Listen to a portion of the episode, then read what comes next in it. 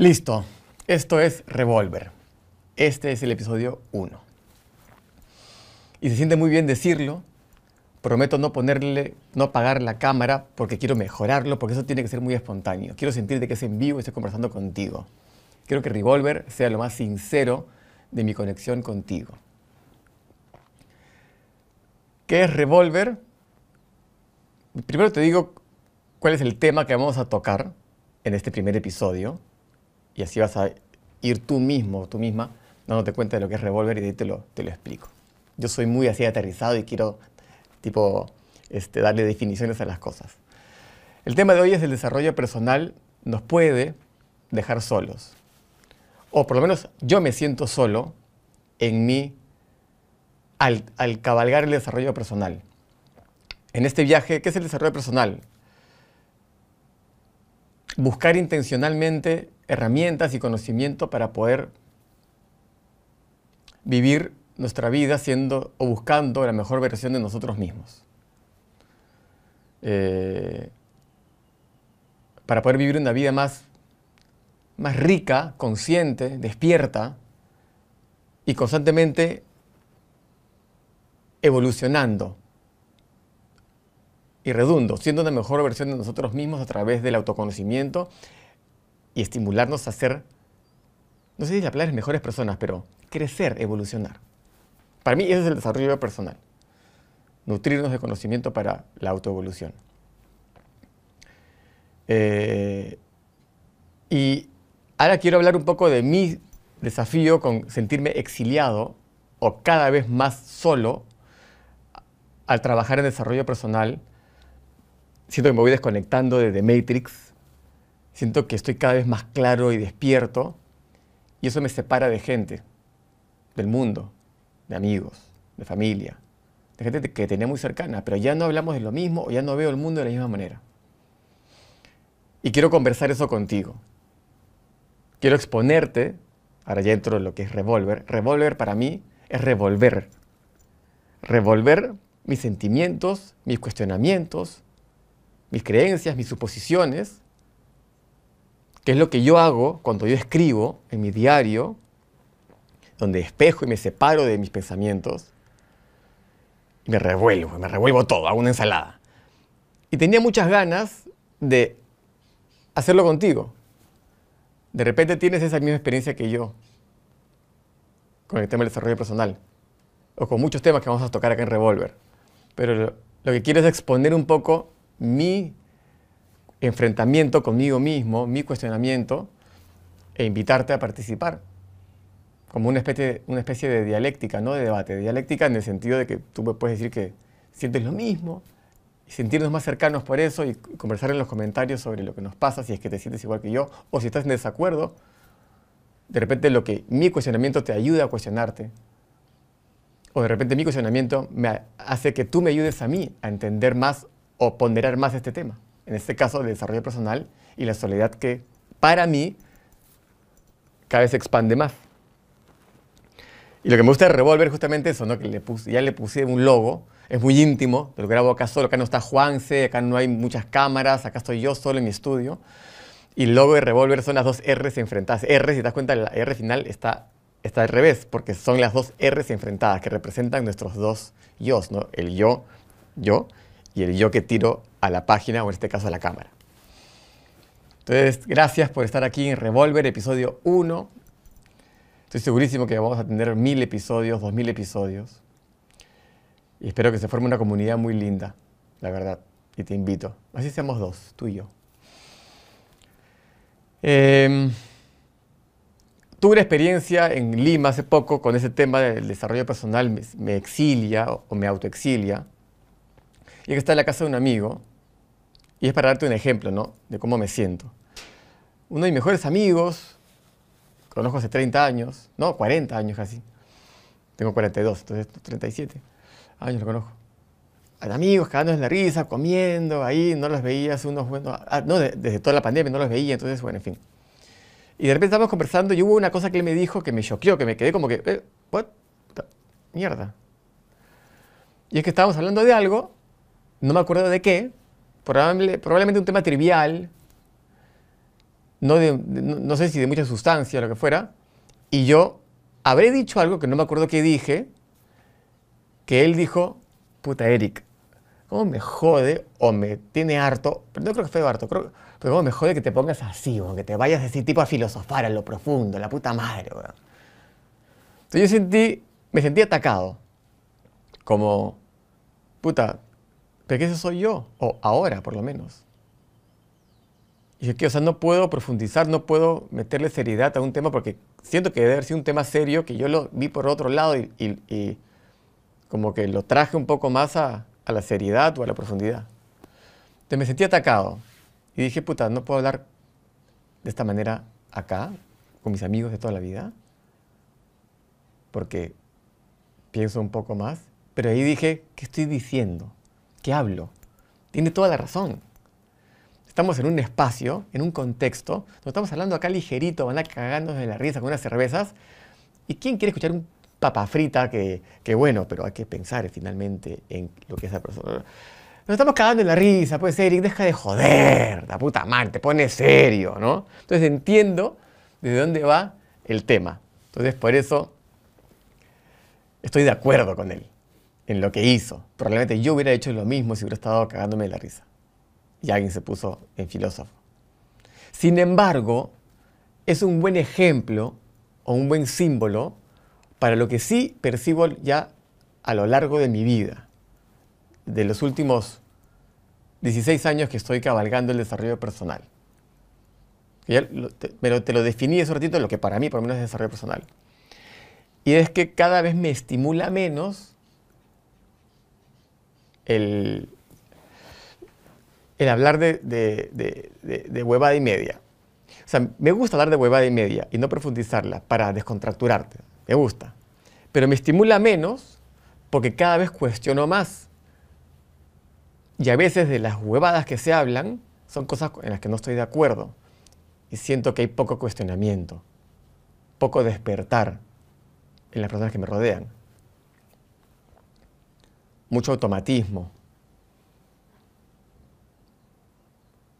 Mucha somnolencia. Es decir, y me jode y me angustia ver amigos y familia dormidos, creyendo lo que te dicen, lo que hacen, lo que te coercionan a hacer, haciéndote pensar de que es tu idea para tu bien. Entonces, eso me hace sentir solo, porque ya no estoy de acuerdo con la forma de vida de muchas personas, con la forma de encarar la vida de muchas personas. Y estoy hablándote desde temas de gobierno, temas de nutrición, como papá. Yo no puedo llevar a mi hija a un cumpleaños tradicional, de ninguna manera. O sea, todo lo que está ahí, como vi un video hace muchos años que hablaba de cumpleaños asesinos. O sea, literalmente ahora veo una foto y no me lo estoy tratando de hacer, ay, Eric despertó. Ay, iluminado, Eric, iluminado. Ándate al Tíbet y ahí empieza a conocer a los tuyos. No. Estoy hablando de algo que no está muy lejano de la gente hoy en día por la cantidad de información que tenemos, pero estoy hablando de un ejemplo puntual. Yo no llevo ni cagando a mis hijas a un cumpleaños donde hay, puta, el estímulo, el estímulo de la diabetes y la obesidad. No jodas. No, pues que tiene que haber, tiene que haber este, chicles, golosinas, chisitos, este, torta de chocolate con dulce leche, todo tiene que haber porque son niños. Y mis cumpleaños, eran así, ojo, ¿ah? Pero la conciencia ahora quiero pensar de que es mayor. Mira la ironía, ¿no? Después de tantos años de evolución, millones, recién está de moda ser saludable, Dios mío, ¿no? En fin. Entonces esa es una cosa de la que ya me, me- separa de mucha gente. Y no voy a entrar en otros temas que son más controversiales, pero bueno. A mí me pasa, ¿cómo es que la gente, cómo uno se puede desarroll- desarrollar personalmente? La gente empieza con algún, uno que otro libro, curso, y estás en otro level evento, ¿no? Porque la gente el tema de autoayuda que lo vincula con desarrollo personal, que creo que está bien vinculado, es como que medio, yo no más. Yo tengo la suerte de haber nacido en el desarrollo personal en un ecosistema donde la gente hace eso de manera cotidiana, que es el mundo de las redes de mercadeo en el cual yo ingresé en el año 2006. Entonces se convirtió en el pan de todos los días, era lo más normal del mundo. Pero alguien que no tiene un ecosistema debe sentirse más solo aún, o solo aún, o, posiblemente lo extirpa de su vida porque no tiene con quién pimponear. De repente sí, te escuchas un videíto, te compras un librito, un curso, ya, mira, estás metiéndole plata seria al tema, evento, viajas para nutrirte. ¿Y en qué temas, no? Liderazgo, inteligencia financiera, mentalidad, nutrición, antropología, te diría, ¿no? Libros como el de... Eh, el liderazgo es un formato de antropología para mí, pero también el de Dale Carnegie de cómo ganar amigos y influir en las personas. Entonces ahí es como que... Pero son, es un desarrollo personal para mí básico, práctico. Ahí no más. Pero yo te hablo del desarrollo personal más profundo. Que podemos hablar ya de temas de que roza lo esotérico, ¿no? La meditación, el journaling, la terapia psicológica, astrología, entenderla, no es si crees o no crees, es una ciencia, no tienes que... No... A mí me parece muy gracioso cuando gente muy religiosa cuestiona la astrología, ¿no?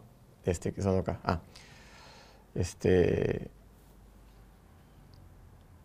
porque finalmente, está bien, entiendo y respeto la fe, pero esto no tiene que ver con fe, la astrología, ese esoterismo que lo, lo ponen a un costado para mí tiene que ver con el entendimiento medible de las energías y los contratos kármicos que uno puede tener, que eso te lleva también a las constelaciones familiares, a los registros akáshicos y una infinidad de cosas que colaboran como accesorio para tu propio conocimiento o este viaje de autoconocimiento. Eso para mí es de lo que más me estimula, pero también lo que más me separa del mundo. Tengo la suerte de estar hace los últimos seis años, ahora estamos en finales de 2022, viviendo en Buenos Aires, Argentina. Y tengo la suerte de tener una familia política que está sumergida totalmente en este, estos temas. Y este país, Argentina, es muy evolucionado con respecto a transitar estos espacios de desarrollo personal profundo. Caí acá por alguna razón. Pero yo me tenía que salir de Lima, porque Lima no es así. Y digo con todo respeto. Amo mi Lima, cada vez que voy me emociona. Amo mi Perú, soy repatriota. Pero soy tan patriota que necesito mi Perú lejos para poder amarlo, porque si vivo adentro, siento que me sofoco. La verdad.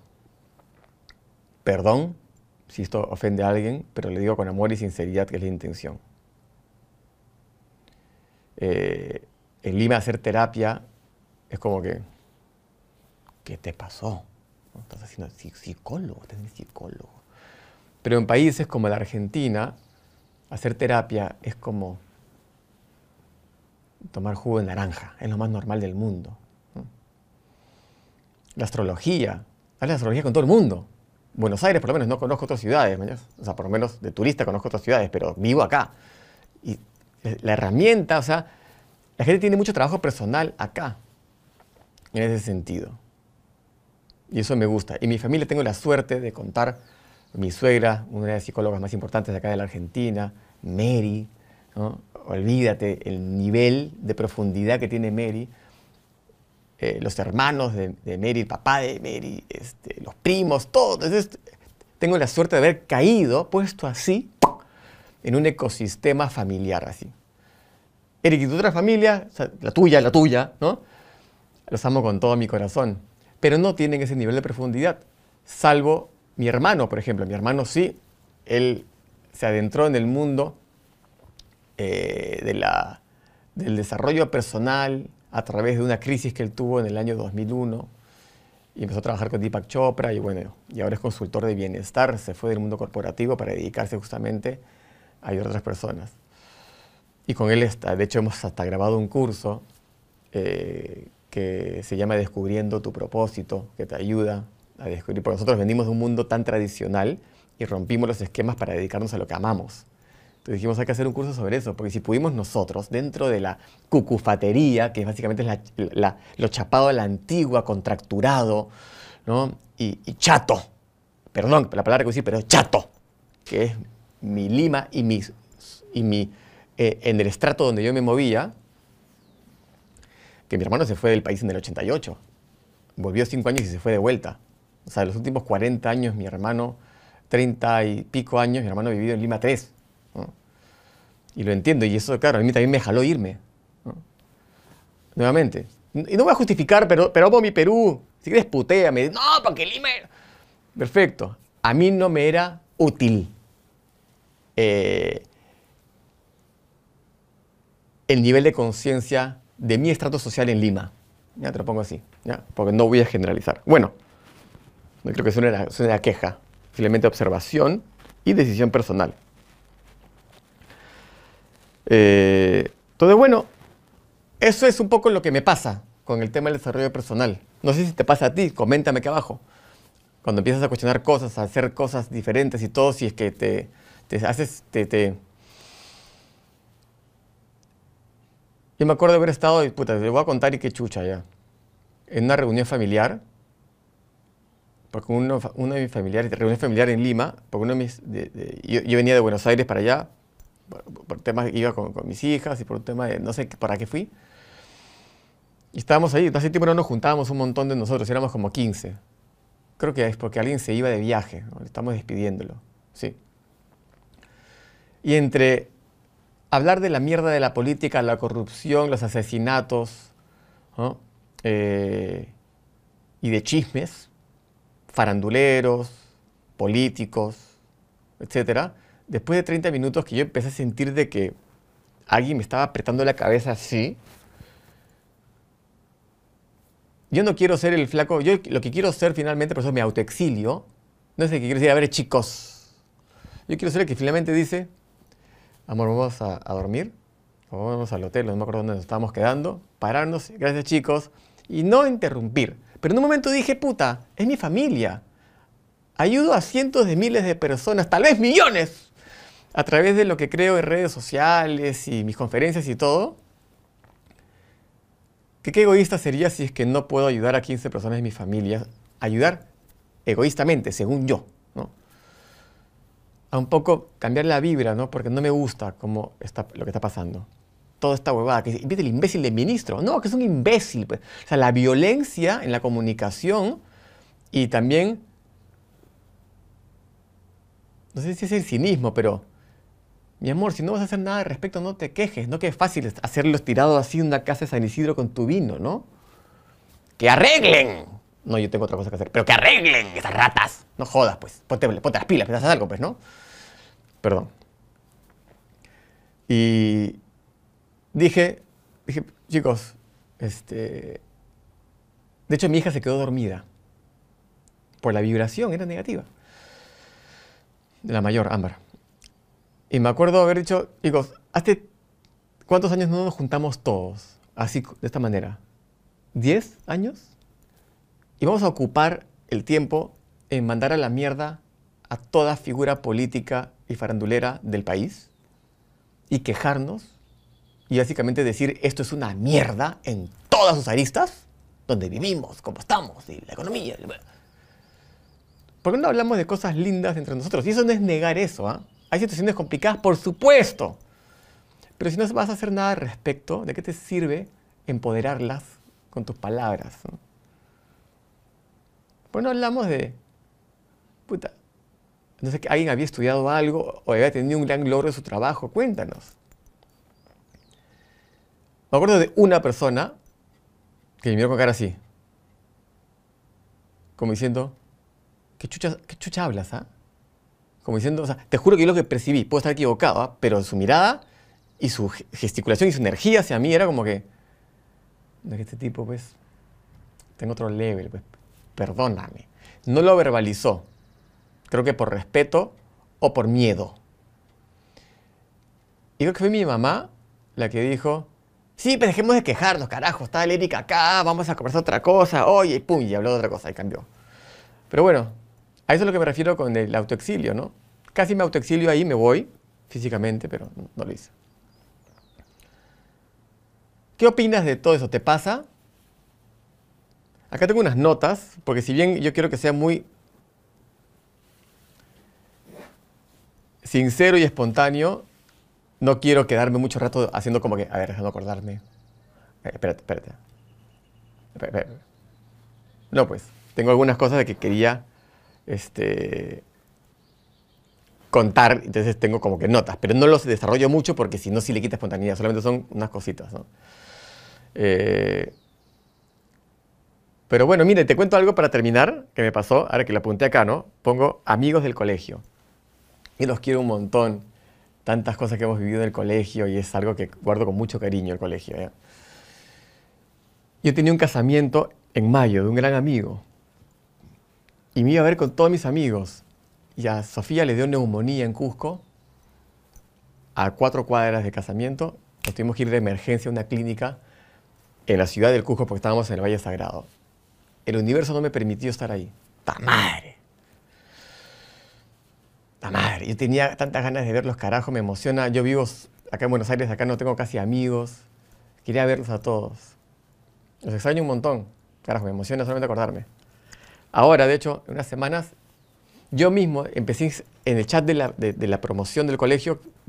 25 años que salimos del colegio, que vernos. Se planifica todo, es en una fecha. Y yo estoy en Buenos Aires, yo estoy en Lima en esa fecha, de fin de año de ahora, no puedo ir porque tengo un casamiento al cual, para el cual justamente estoy yendo a Lima. No puedo, ese casamiento de mi prima, no puedo. ¿por qué, me están evitando? Algo me está evitando de que yo esté con mis amigos, carajo. No sé qué, no sé para qué, no sé por qué. No te voy a decir porque ahí hay conversaciones banales. De hecho, todo lo contrario, ¿ah? Estoy cuestionándolo abiertamente porque no tengo una conclusión. De hecho, cagar de la risa, pero bueno, mi vidente, mi asistente de visión remota, dijo de que yo iba a encontrarme con un grupo, estás a ver con todos tus amigos de una manera muy, así como que en una fiesta o algo, porque te van a proponer cosas que te van a interesar y vas a poder crear cosas con ellos, que yo sé que tienes muchas ganas de crear algo con, amigos de, toda la vida. Y eso pasó tipo tres semanas antes de que yo me vaya a ese casamiento donde los iba a ver a todos. dije, mierda, sí, en tres semanas, después de 15 años de... Ah, mira, ponga atención, me dice y no pasó. No estoy diciendo de, o sea, por un lado estoy pensando por qué no me, las fuerzas que nos, no, no, no, me permiten estar con, con, mi grupo de amigos grande, que no veo hace mucho, hay gente que no veo hace 20 años, los quiero ver con todas las ganas del mundo, pero hay algo que no me lo permite y no sé qué es. No sé si es porque yo ya estoy en otro nivel de desarrollo personal, pues yo, yo, yo constelo, pues. Yo constelo, yo constelo, yo, yo terapia, no, me, no me voy a juntar. Para mí no tiene que ver con eso, simplemente lo estoy poniendo. Esto te lo estoy diciendo sin concluir en nada, probablemente de manera irrelevante, porque es algo que hubiera escrito en mi diario para mirarlo y pensar. Entonces, más, voy a quedar acá pensando y te lo comenté. Bueno, este fue el episodio 1 de Revolver. Espero que este autocuestionamiento público te sirva. Me encantaría escucharte acá en los comentarios. Yo soy el que respondo, no piensas que es alguno de mi equipo. Yo respondo todos los comentarios de lo que veas en cualquier lado. Están prohibidos de responder, a menos que sea una duda técnica de no puedo entrar a tal curso, no necesito no sé, invitar a Eric a un evento, entonces le responden ahí, ya, por, un tema práctico y de, trabajo, pero, pero no las cosas de opinión o lo que fuera. Así que bueno,